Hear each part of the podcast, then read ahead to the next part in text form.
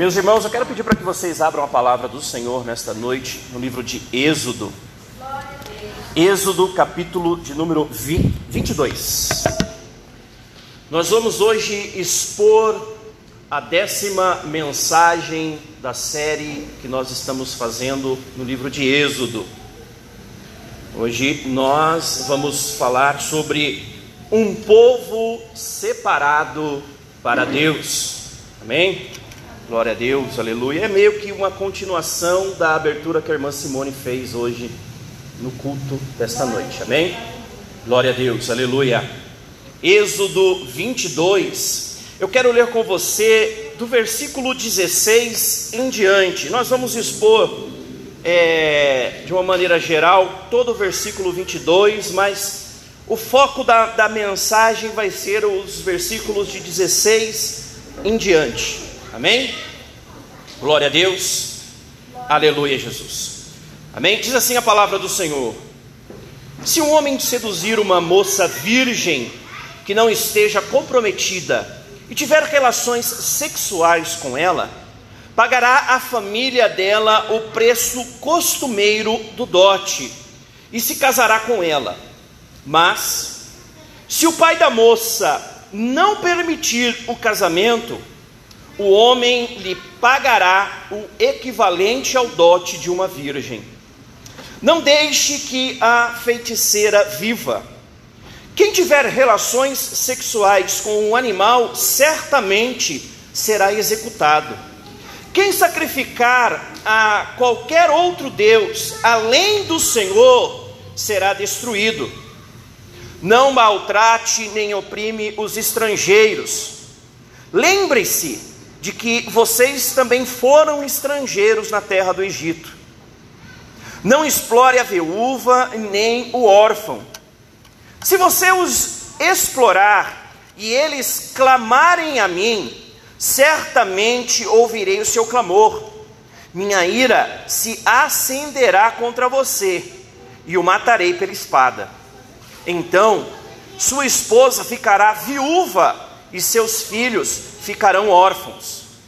Se você emprestar dinheiro a alguém dos, do meu povo que esteja necessitado, não cobre juros visando lucro, como fazem os credores.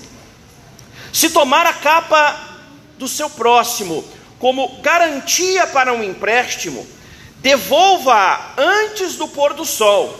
Talvez a capa seja a única coberta que ele tem para que se aquecer. Como ele poderá dormir sem ela? Se não a devolver, e seu próximo pedir socorro a mim, eu o ouvirei, pois sou misericordioso. Não blasfeme contra Deus, nem amaldiçoe as autoridades do seu povo. Quando entregar as ofertas das colheitas, do vinho e do azeite, não retenha coisa alguma.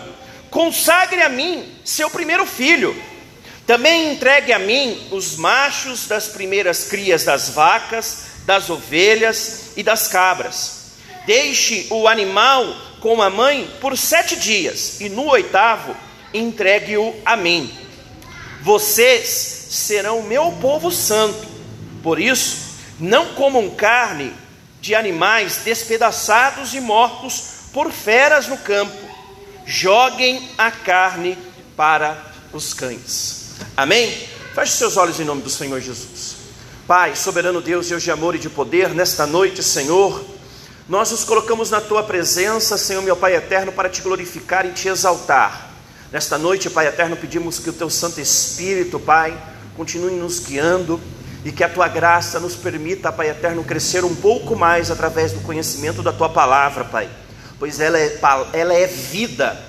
A tua palavra, meu Pai eterno, é quem nos transforma, é a tua palavra, meu Pai eterno, que nos impulsiona, é a tua palavra, Pai eterno, que nos faz crescer em entendimento, em graça e sabedoria.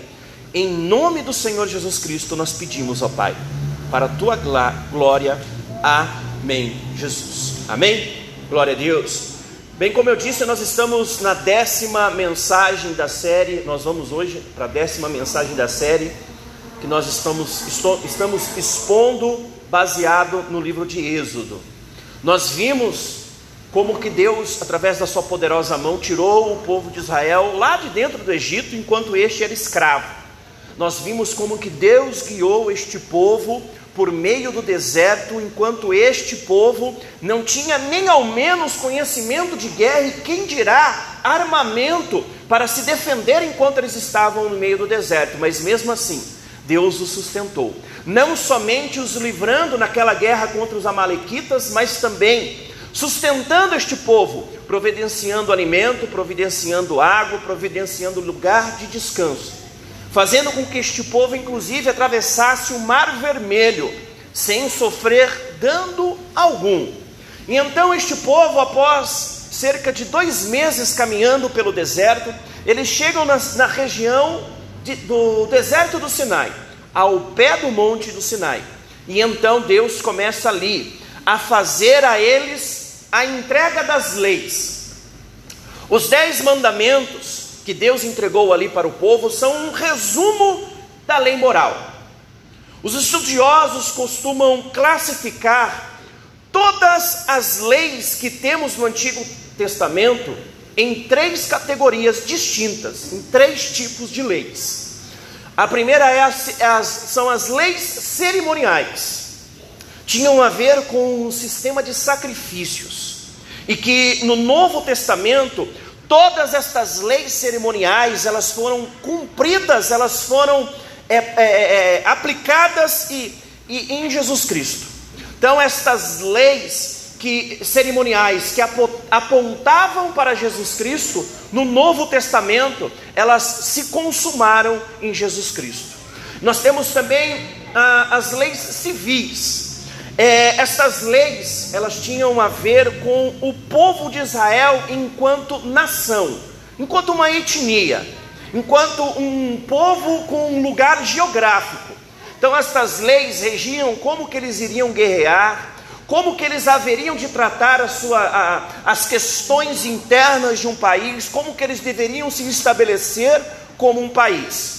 E a terceira tipo, o terceiro tipo de lei são as leis morais, que são resumidas nos dez mandamentos ou nas dez palavras, como o povo judeu, como o judaísmo costuma falar, são as dez palavras, são aquelas dez leis que nós vimos na, na nossa, nas nossas últimas é, mensagens, que Deus entregou para o seu povo e que expressam, expressavam e expressam o caráter e a vontade de Deus para todos os povos em todos os lugares. Foram entregues a Israel por intermédio de Moisés, mas não, não se limitavam somente ao povo de Israel. Era um conjunto de leis que de, deviam e devem ser aplicados a todos os povos, como uma regra moral a ser seguida. Antes destes mandamentos serem entregues, já existiam outros muito semelhantes que o povo pagão ao redor de Israel eles seguiam, como o código de Hammurabi, por exemplo, ou, por exemplo, também é, o, o povo fenício, o povo egípcio, o povo da Mesopotâmia, cada um deles tinha o seu próprio código moral, que muito se assemelhava com aquele código moral que Deus estava entregando para o povo de Israel. Isso indica que, de alguma forma, a humanidade já conhecia estes padrões morais que Deus estava estabelecendo ali. Possivelmente, estes códigos que todo este povo já conhecia, eles haviam sido transmitidos ao longo do tempo através da, da através da, da, da transmissão oral, da tradição oral. Estes, estes códigos morais, possivelmente, muito provavelmente, eles vinham sendo transmitindo a todos os povos desde Adão até chegar ali no povo de Israel. Mas isso de forma muito informal, através da tradição oral. E aqui após ter resgatado o povo de Israel, Deus formaliza este código. Deus estabelece este código para aquele povo, o povo que ele mesmo havia resgatado e que haveria de ser chamado de seu povo. De seu povo. A diferença para este episódio e tudo aquilo que os pagãos, os pagões, os demais povos viviam ao redor de Israel, era que eles viviam um código simplesmente por terem recebido uma tradição. E mesmo assim, este código já ele havia sido deturpado. Ele havia sido totalmente transformado em algo que compreendia a vontade daquele povo. A diferença é que este povo de Israel, ele deixaria de ser simplesmente um povo para passar a ser um povo separado para Deus. Esta é a diferença é, é, é, é, do povo de Israel. Por isso que Deus vem e estabelece um código, formaliza com aquele povo um código para que aquele povo pudesse então ser distinguido dos demais povos que haviam naquele lugar. Mas eu gostaria aqui de destacar com vocês nesta noite alguns pontos importantes para que nós possamos compreender e seguir com a mensagem nesta noite. É preciso recordar que estes mandamentos eles não foram dados aos israelitas como caminho de salvação Percebam que, primeiro, Deus resgatou o povo do Egito, para depois dar as leis. Estas leis têm como objetivo, na verdade, nos mostrar que somos imperfeitos e, para nós, é impossível cumprirmos a lei. A lei, na verdade, como nós vimos nas mensagens anteriores, ela traz à tona a nossa perversidade ela revela o íntimo do nosso coração e também expressa, expõe ainda mais a essência perfeita que há em Deus. A lei, ela traz à tona a essência de Deus, mas também revela toda a perversidade que há no coração do ser humano. O segundo ponto é que a lei continua tendo poder sobre cada um de nós. A lei continua tendo poder sobre cada um de nós. Ela ainda é uma obrigação a todos nós. A diferença é que Jesus Cristo cumpriu todas as leis e deu a todos aqueles que nele crê o direito de serem justificados por ele. Desta maneira, a justiça feita em Jesus Cristo nos justifica perante Deus e nos transforma em seus filhos.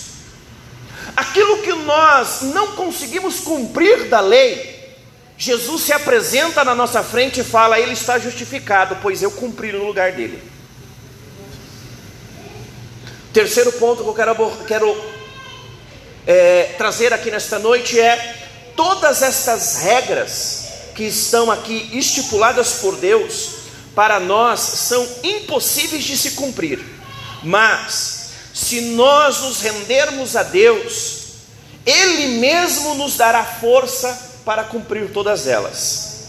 Veja, por exemplo, abra comigo lá em Êxodo 20, no capítulo, no capítulo 20, no versículo 2, o que, que a palavra de Deus nos fala? Pois na verdade, a lei que nós, tudo que está estabelecido na lei, começa com Deus expressando para Moisés o versículo 2, do capítulo 20. Amém? Olha só o que diz o versículo 2 do capítulo 20. Eu sou o Senhor, seu Deus, que o libertou da terra do Egito, onde você era escravo. Hum, não tenha outros deuses além de mim. Aí começa o descrever da lei. Aí começa o descrever da lei. É, toda lei, toda lei estabelecida na palavra de Deus, que Deus entregou para o seu povo, começa neste versículo que nós acabamos de ler. Tudo emana deste versículo. Então, se eu e você estivermos alicerçados em Deus, os mandamentos serão é, é, como uma espécie de expressão de gratidão a Deus por ter nos libertado e a sua graça ter nos alcançado. É como se eu e você, nós que cremos em Jesus Cristo, nós chegássemos diante de Deus e perguntássemos para Ele: Senhor, como que eu posso te agradecer pelo Senhor ter me livrado da condenação da morte? Como que eu posso agradecer ao Senhor pelo Senhor ter me resgatado da escravidão do pecado. E aí então Deus responde: Não adorarás outros deuses, não se renderá a outros deuses, não adulterarás, não fornicarás, não roubarás, não cobiçarás. Então a lei, na verdade, ela não é o caminho da salvação, mas ela é aquilo que rege a vida de quem foi salvo. O conjunto das leis morais que foram estabelecidas em Deus. Resumidamente, Deus tirou este povo, o povo de Israel, do Egito e os livrou da escravidão. Já era fato, eles já estavam livres. Agora estava sendo selado o pacto da aliança deste povo com o Deus que havia liberto eles. Apesar de eles estarem inseridos em uma realidade completamente pagã, eles não poderiam seguir vivendo as mesmas práticas, com os mesmos pensamentos e os mesmos costumes. Em resumo, é mais ou menos o que a irmã Simone falou aqui no começo do culto. É como se nós tivéssemos, é como não, nós temos que ser exemplos diante deste povo que vive com base aos seus próprios pensamentos, aos seus próprios desejos, às suas próprias vontades. E como que isso deve ser feito? Como que isso é possível? Primeiro, como que deve ser feito? Observando as leis de Deus. E como que isso é impossível, já que nós também, apesar de sermos justificados em Cristo, nós ainda temos um coração corrompido? É nos rendendo à soberania de Deus, é reconhecendo que o eu sou o Senhor do versículo 2 do capítulo 20 também é o nosso Senhor, ele também nos alcançou, e crendo que o seu filho amado morreu por mim e por você na cruz do Calvário.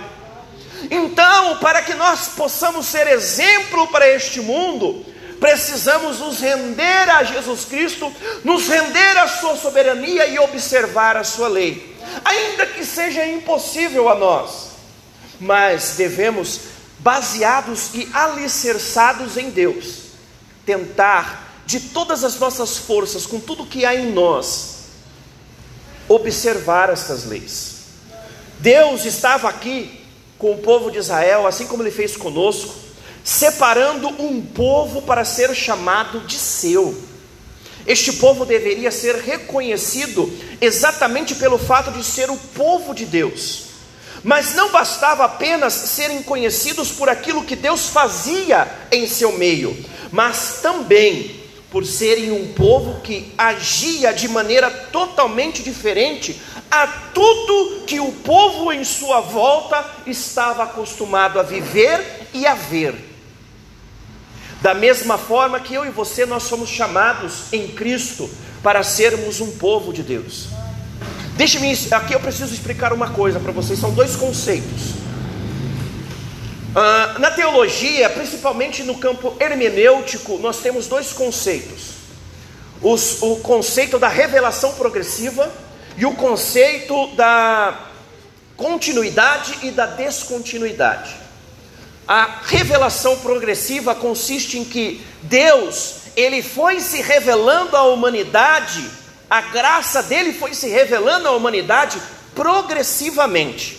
Desde o jardim do Éden, a graça de Deus aparece, mas de uma forma um pouco é, é, é misteriosa, um pouco ainda camuflada. E progressivamente, de Gênesis a Apocalipse, a graça de Deus vai se revelando à humanidade, até que ela é completamente estabelecida, revelada, consumada em Jesus Cristo, nosso Senhor e Salvador. A, a, a, o conceito da continuidade e da descontinuidade consiste no seguinte: muitas das coisas que Deus apresenta em sua lei vão ter o seu princípio de continuidade, ou seja, continuam sendo aplicadas em nossas vidas nos dias de hoje, mas também vai, vai ter a sua descontinuidade, que é o que? Muitas dessas coisas ou desses aspectos não tem como ser aplicado em nossos dias. Vou te dar um exemplo. Ah, o, o, a, o, sinal da aliança ah, de Abraão, ou de sua família e do povo de Israel com Deus, era a circuncisão. Então, o pacto da aliança com Deus era ser circuncidado. E todo homem de, da casa de Abraão, da família de Abraão de todo Israel era circuncidado. Isto era o sinal do pacto da aliança. Em Cristo, o sinal da nossa aliança é o sangue de Jesus Cristo. Então tem um princípio de continuidade. O pacto da aliança continua. O que, que descontinuou? A circuncisão. Deus se revelou, outro princípio de continuidade e descontinuidade. Deus se revelou para o povo de Israel e separou o povo de Israel como uma nação, assim como nós somos povo eleito de Deus através de Jesus Cristo. Isto é o princípio de continuidade, descontinuidade. O povo de Israel era uma nação, um povo estabelecido geograficamente. Eu e você não, nós não temos lugar geográfico nesta terra, mas nós somos povos de Deus, nós somos a igreja de Cristo. Este princípio de continuidade continuou até os nossos dias. Então, explicado esse princípio, esse, esse, princípio é importante não somente para nós entendermos o que está acontecendo aqui no capítulo 22, mas também para entendermos e interpretarmos tudo aquilo que Deus revela em Sua palavra. É muito importante termos isso em, nosso, em nossa mente quando nós vamos examinar as Escrituras de Deus. Então, o povo ao redor de Israel conhecia boa parte das regras de conduta da lei entregue por Deus a seu povo, ao povo de Israel. Isso havia sido entregue a eles através da tradição oral, como eu já disse.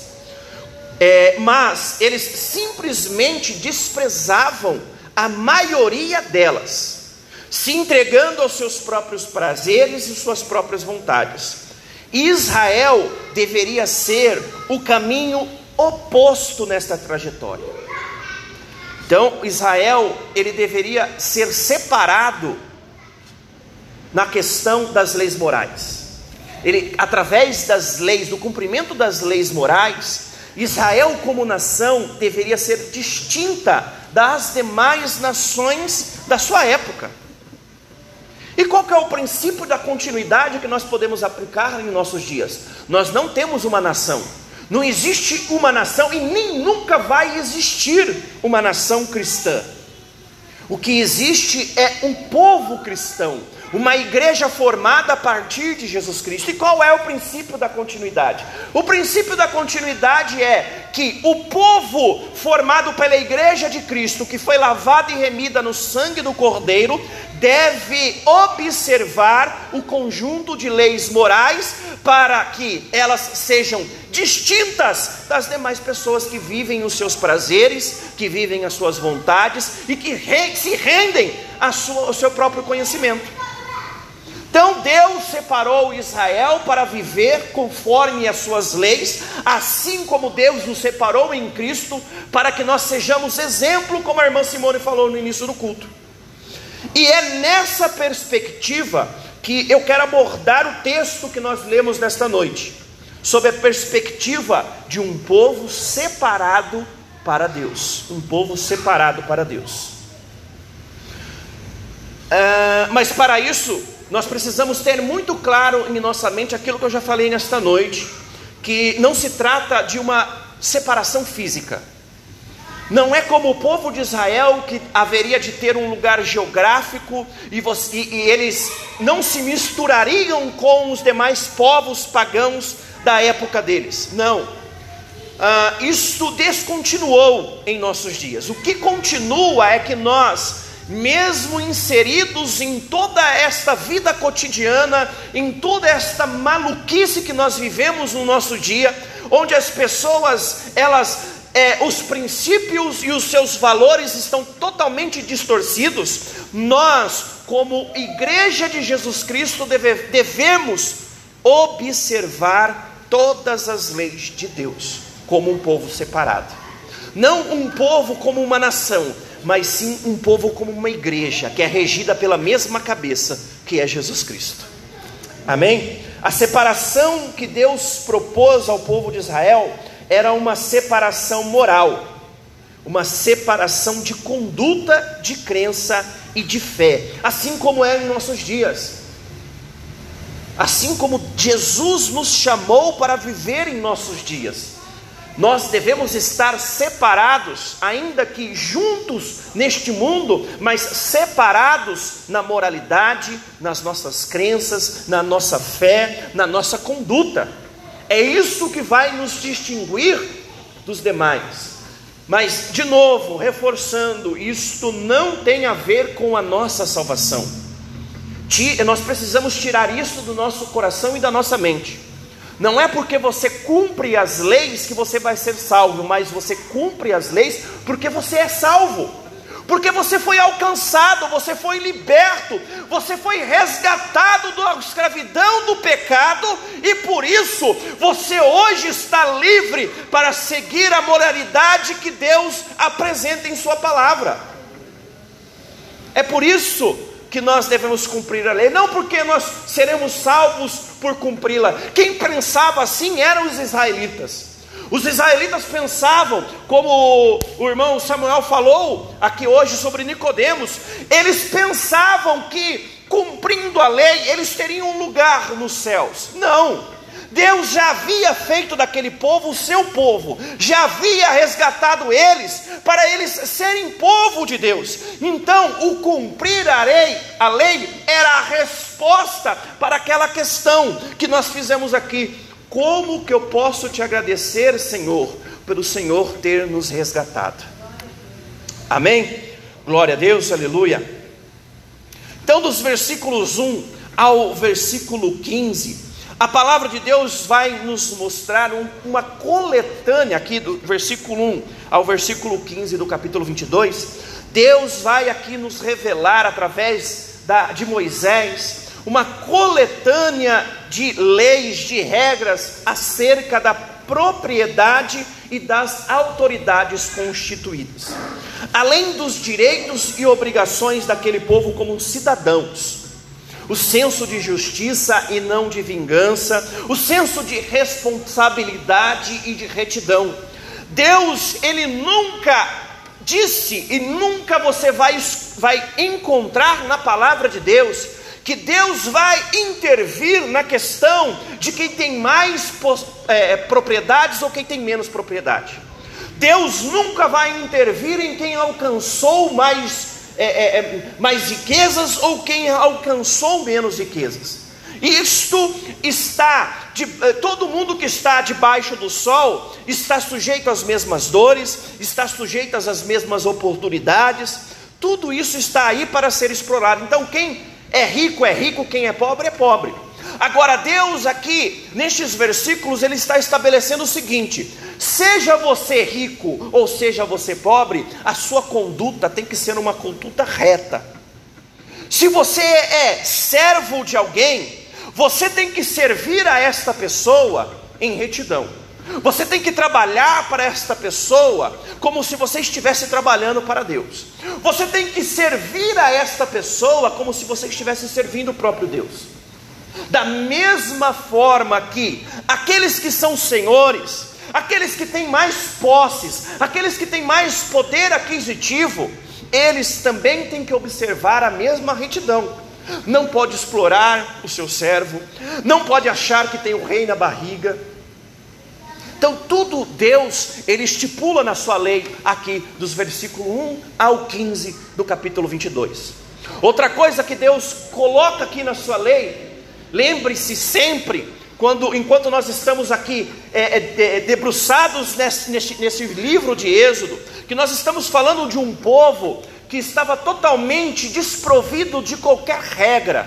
Eles não, já não mais cumpriam nenhum tipo de regra. Muito pelo contrário, eles estavam acostumados a observar as mesmas regras e costumes do povo pagão ao seu redor.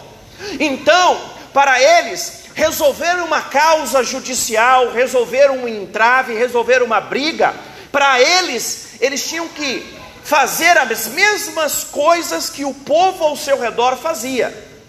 E Deus agindo, na verdade, por meio da vingança, por meio da brutalidade, por meio de, de todos aqueles recursos que o povo pagão é, é, observava ali em seu meio.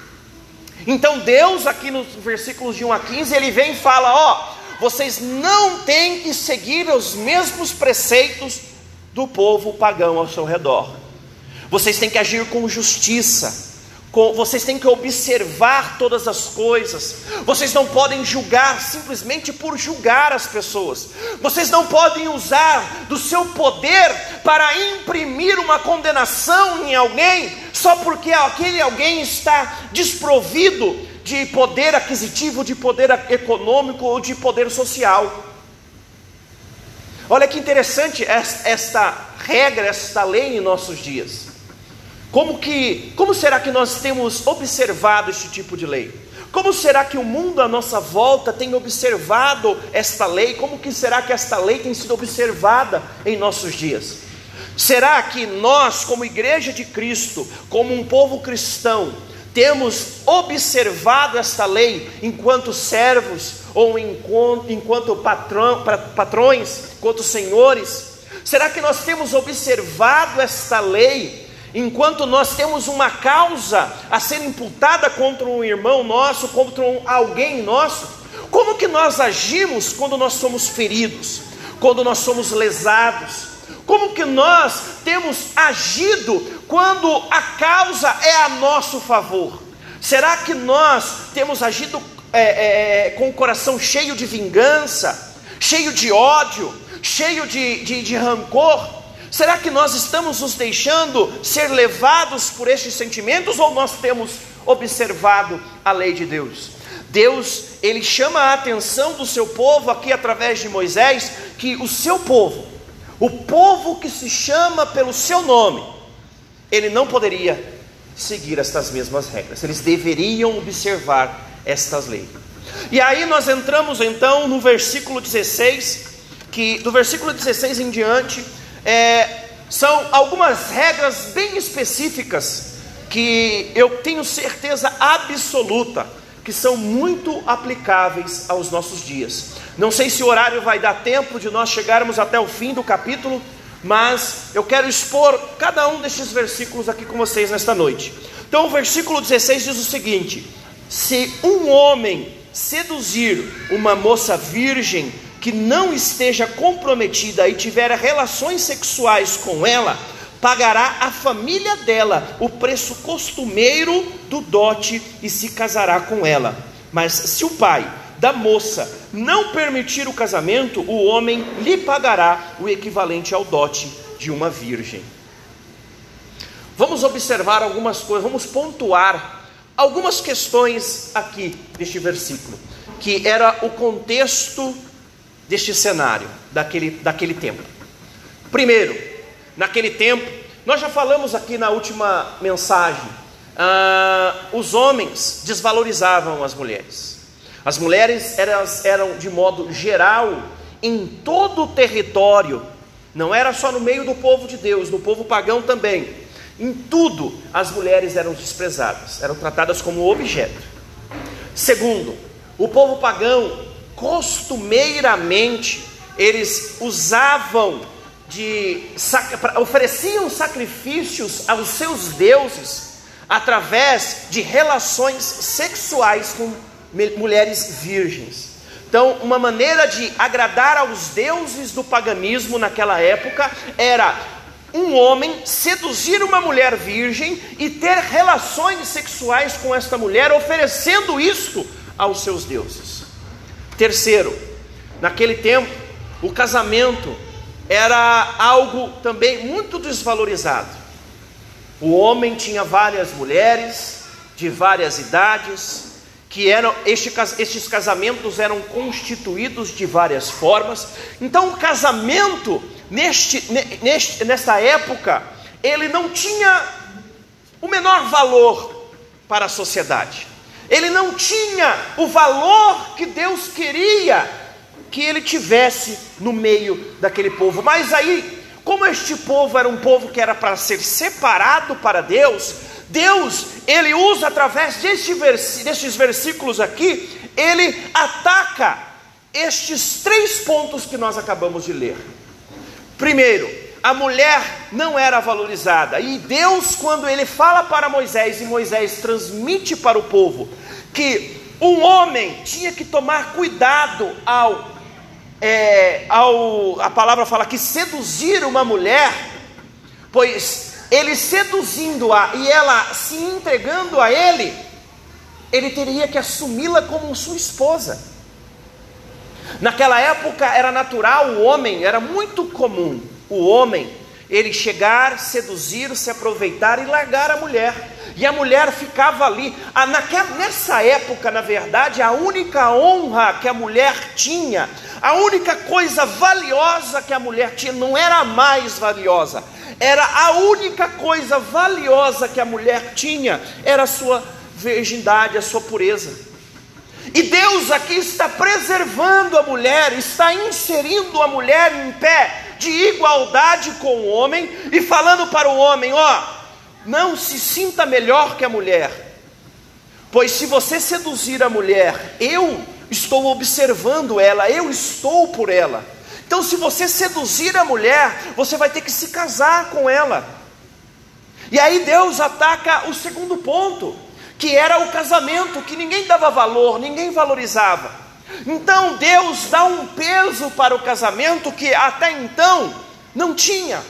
Deus chama a atenção do seu povo para que o seu povo entenda que o casamento, que a relação sexual, que a entrega tanto do homem quanto da mulher era uma coisa muito especial e que deveria ser feita somente na condição de matrimônio. E aí nós vamos pegar o princípio da continuidade. Princípio da continuidade. O da descontinuidade primeiro, vai. Primeiro da descontinuidade. Ninguém hoje mais é, cobra dote quando se vai casar. Isso não existe mais. Então, este valor financeiro, este valor monetário, hoje já não existe mais. Mas o princípio da pureza, o princípio da, da, da pureza sexual e da pureza e do valor do matrimônio, ele continua até os dias de hoje. Este princípio, ele continua tendo que ser observado em nossos dias. Apesar de todo mundo à nossa volta estar cada vez mais comercializando o sexo, comercializando e normalizando e até normatizando o sexo fora do casamento, o sexo antes do casamento, o sexo de todas as formas possíveis. Deus aqui está estabelecendo que para o povo que é separado para ele, a questão sexual, ela é concebida somente dentro do casamento. De uma forma plena, de uma forma linda, de uma forma completa, dentro do casamento, dentro do matrimônio. E aí no versículo 30, 17, você lê que, mas se o pai da moça não permitir o casamento, o homem lhe pagará o equivalente ao dote de uma virgem. Então, aqui Deus está novamente dando um resguardo para a mulher e para a família da moça. Para a família da moça. Pois aquela, como eu disse, a única, o único bem, o único valor que a mulher tinha naquela época era a sua pureza, a sua virgindade. E ela perdendo isso, ela perdia tudo. Se o pai dela viesse a morrer, se o pai dela viesse a faltar, e os irmãos viessem a faltar, esta era uma mulher que estaria fadada a cair é, é, no esquecimento, ia passar necessidades, não ia ter ninguém por ela. Deus, aqui, quando ele fala que o pai poderia cobrar daquele homem, ele estava falando, dando o seguinte recado para o povo de Israel: Eu sou o Deus dos pequenos também. Aqueles que vocês desprezam, eu estou zelando por eles. O, aqueles que vocês menosprezam, eu também estou protegendo eles. Deus aqui está garantindo para aquela, com aquelas mulheres que eram desprezadas, que eram deixadas de lado, Deus está garantindo a elas também uma fonte de provisão e também estava revelando a todas elas que Deus estava zelando por elas. Da mesma forma que Deus, nos nossos dias, Ele zela por aqueles que estão, estão sendo esquecidos por esta geração, aqueles que são menosprezados, aqueles que são deixados de lado. Quantas vezes que eu e você, por assumirmos uma postura cristã, uma postura de abnegação, de renúncia, nós não somos desprezados por este mundo. Quantas vezes que nós, através daquilo que nós escolhemos como regra de fé e prática, quantas vezes que nós também não somos desprezados por este mundo. Mas a palavra de Deus, não só nesta passagem, mas em tantas outras, que progressivamente nos são reveladas em, na palavra de Deus. Quantas vezes que nós não temos a certeza de que Deus, Ele está zelando por nós que somos desprezados por este mundo. Eu e você, que nós que cremos em Jesus Cristo, nós temos um Deus, o Deus do versículo 2 do capítulo 20, o Eu sou, o Deus que nos livrou da escravidão dos nossos pecados e que zela por nós, nós que somos os desprezados deste mundo, nós que somos aqueles que são colocados de lado por causa das nossas opções, por causa das nossas escolhas, nós temos um Deus que está zelando por nós assim como ele estava zelando por aqueles que eram desprezados, aqueles que eram deixados de lado. E aí no versículo 18, Deus fala assim: Não deixe que a feiticeira viva. A feiticeira viva. E vamos ler também o 18, 19 e 20. Ó. Não deixe que a feiticeira viva quem tiver relações sexuais com animal, certamente será executado. Quem sacrificar a outros, a qualquer outro Deus, além do Senhor, será destruído. Estes três versículos eles falam praticamente da mesma coisa. Não deixe que a feiticeira viva. A feiticeira é, a nossa concepção de feiticeiro hoje, ela está um pouco mais limitada do que realmente era nesta época. Nesta época era considerado feiticeiro todo mundo que fazia, que conseguia fazer algum tipo de mágica, que conseguia fazer alguma coisa mais mirabolante, alguma coisa que aos olhos dos seres humanos eram coisas especiais. Então, todo mundo que conseguia é, fazer a, acontecer algo que para o ser humano era de certa forma impossível, era considerado um feiticeiro. Em outras palavras, todos aqueles que assumiam a, a, a identidade ou faziam alguma coisa que era próximo de alguma divindade, era con, considerado como um feiticeiro. Então, Deus aqui nestes três versículos, ele está falando o seguinte para o povo de Israel: vocês não podem se render a nada que tenha a aparência de divindade. Vocês não podem se iludir a nada que tenha a aparência de ser um Deus. Vocês devem olhar única e exclusivamente para eu, para, para mim, porque eu sou o Deus que te tirou do Egito, o Deus que te resgatou da sua escravidão. Sabe qual é o nosso problema em nossos dias? É que muitos de nós estamos nos rendendo à aparência de divindade. Nós estamos nos deixando seduzir por coisas que têm aparência de santidade, aparência de divindade, enquanto que a palavra de Deus tem nos direcionado para caminhos totalmente diferentes.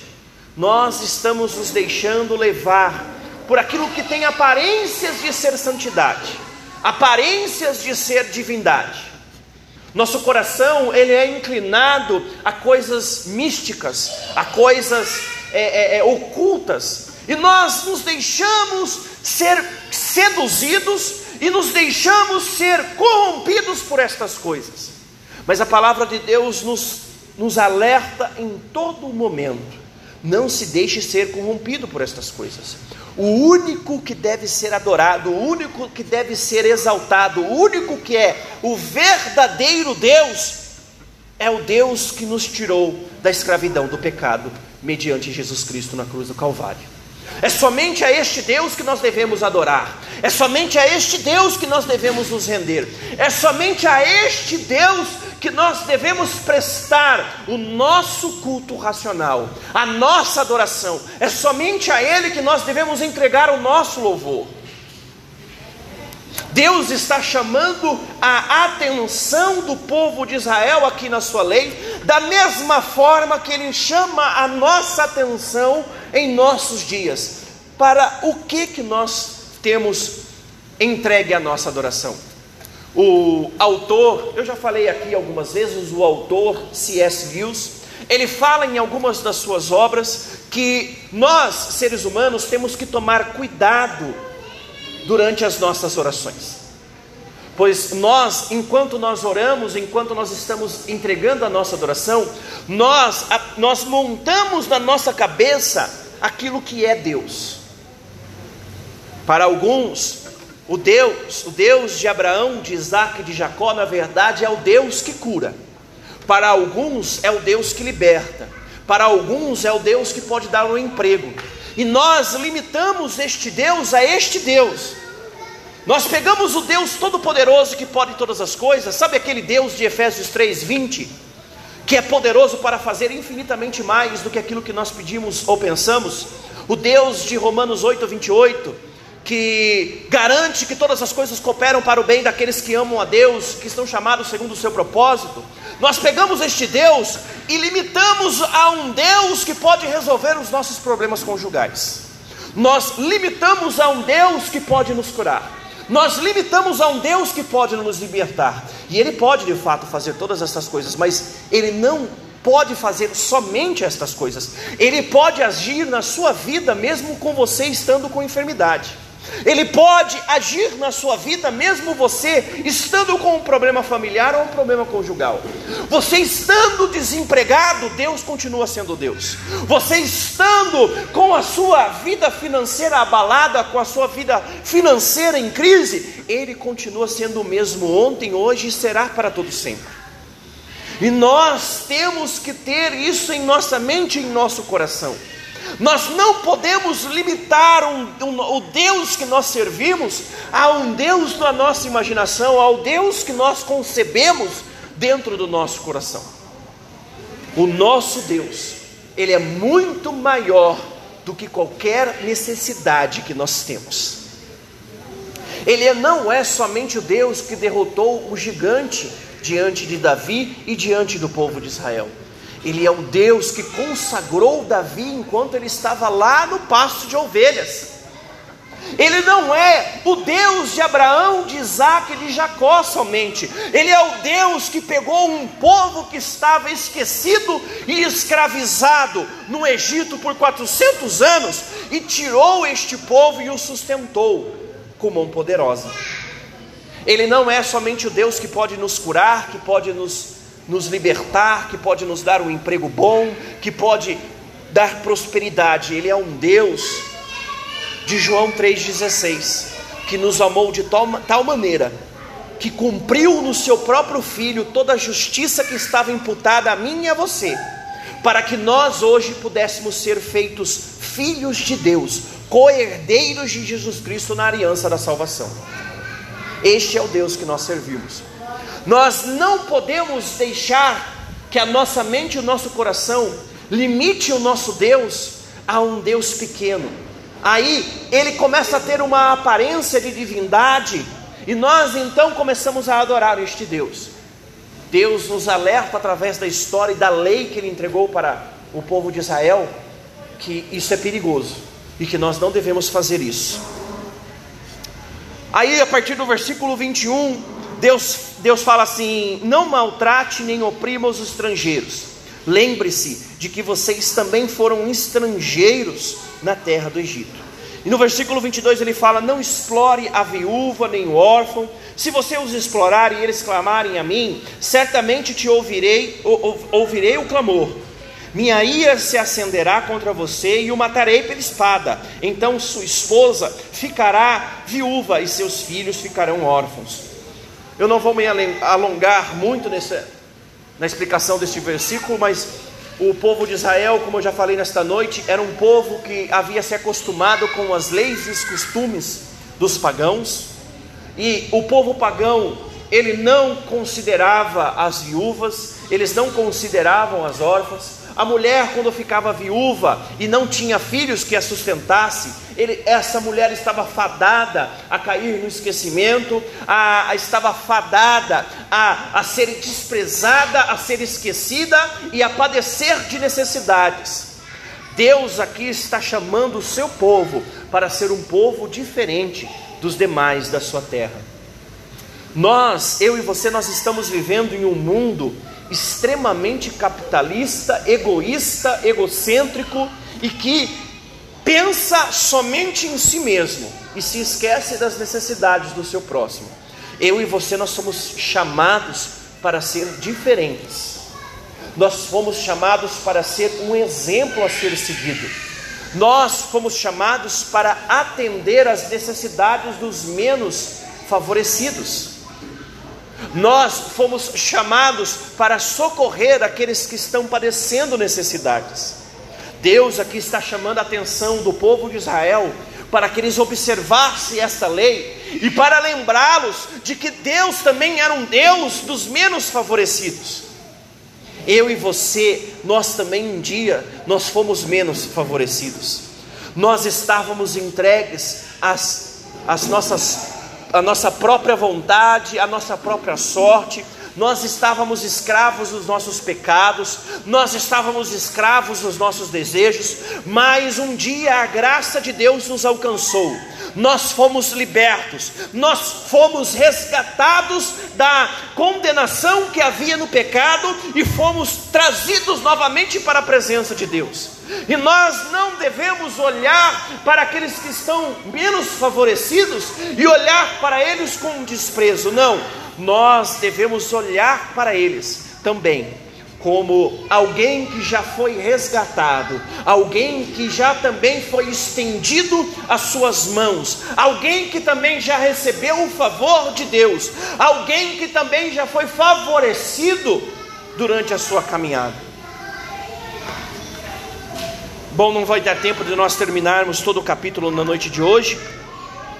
É, eu quero somente falar do versículo 26. Se tomar a capa do seu próximo como garantia com um empréstimo, para um empréstimo, devolva antes do pôr do sol. Ele tem é, é, é, pois ele poderá usá-la para se aquecer.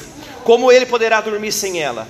Se não a devolver e se o seu próximo pedir socorro a mim, eu o ouvirei, pois sou misericordioso. Como eu já disse nesta noite, nós vivemos um mundo onde é extremamente capitalista. Da mesma forma que o povo de Israel naquela época, eles viviam também num mundo completamente egoísta, um mundo onde todos queriam um passar a perna no outro, onde cada um queria militar a causa própria. Nós também vivemos num mundo muito parecido. Aliás, se você tiver a oportunidade de estudar a história do povo hebreu, a história de todos os povos ao redor de Israel, e também estudar a história de toda, toda a história da igreja cristã, do cristianismo, você vai observar, você vai constatar que os problemas que nós vivemos em nossos dias, na verdade, é só uma repetição tudo isso que nós vemos em nossos dias, toda essa depravação, tudo isso que o povo tem militado, tudo isso que o povo tem ido atrás, na verdade, desde a fundação do mundo, desde a queda do homem lá no jardim do Éden, o homem tem ido atrás das mesmas coisas.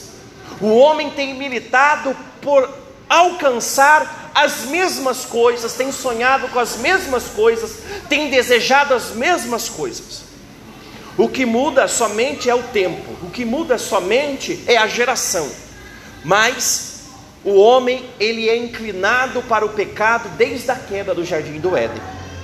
E aqui Deus está falando, está nos chamando, não somente no versículo último que nós acabamos de ler, mas em todo o contexto das leis que Deus nos entregou, entregou ao povo de Israel e que chegou até os nossos dias através da santa palavra de Deus. Deus está nos chamando para viver algo diferente daquilo que este povo da nossa geração tem vivido.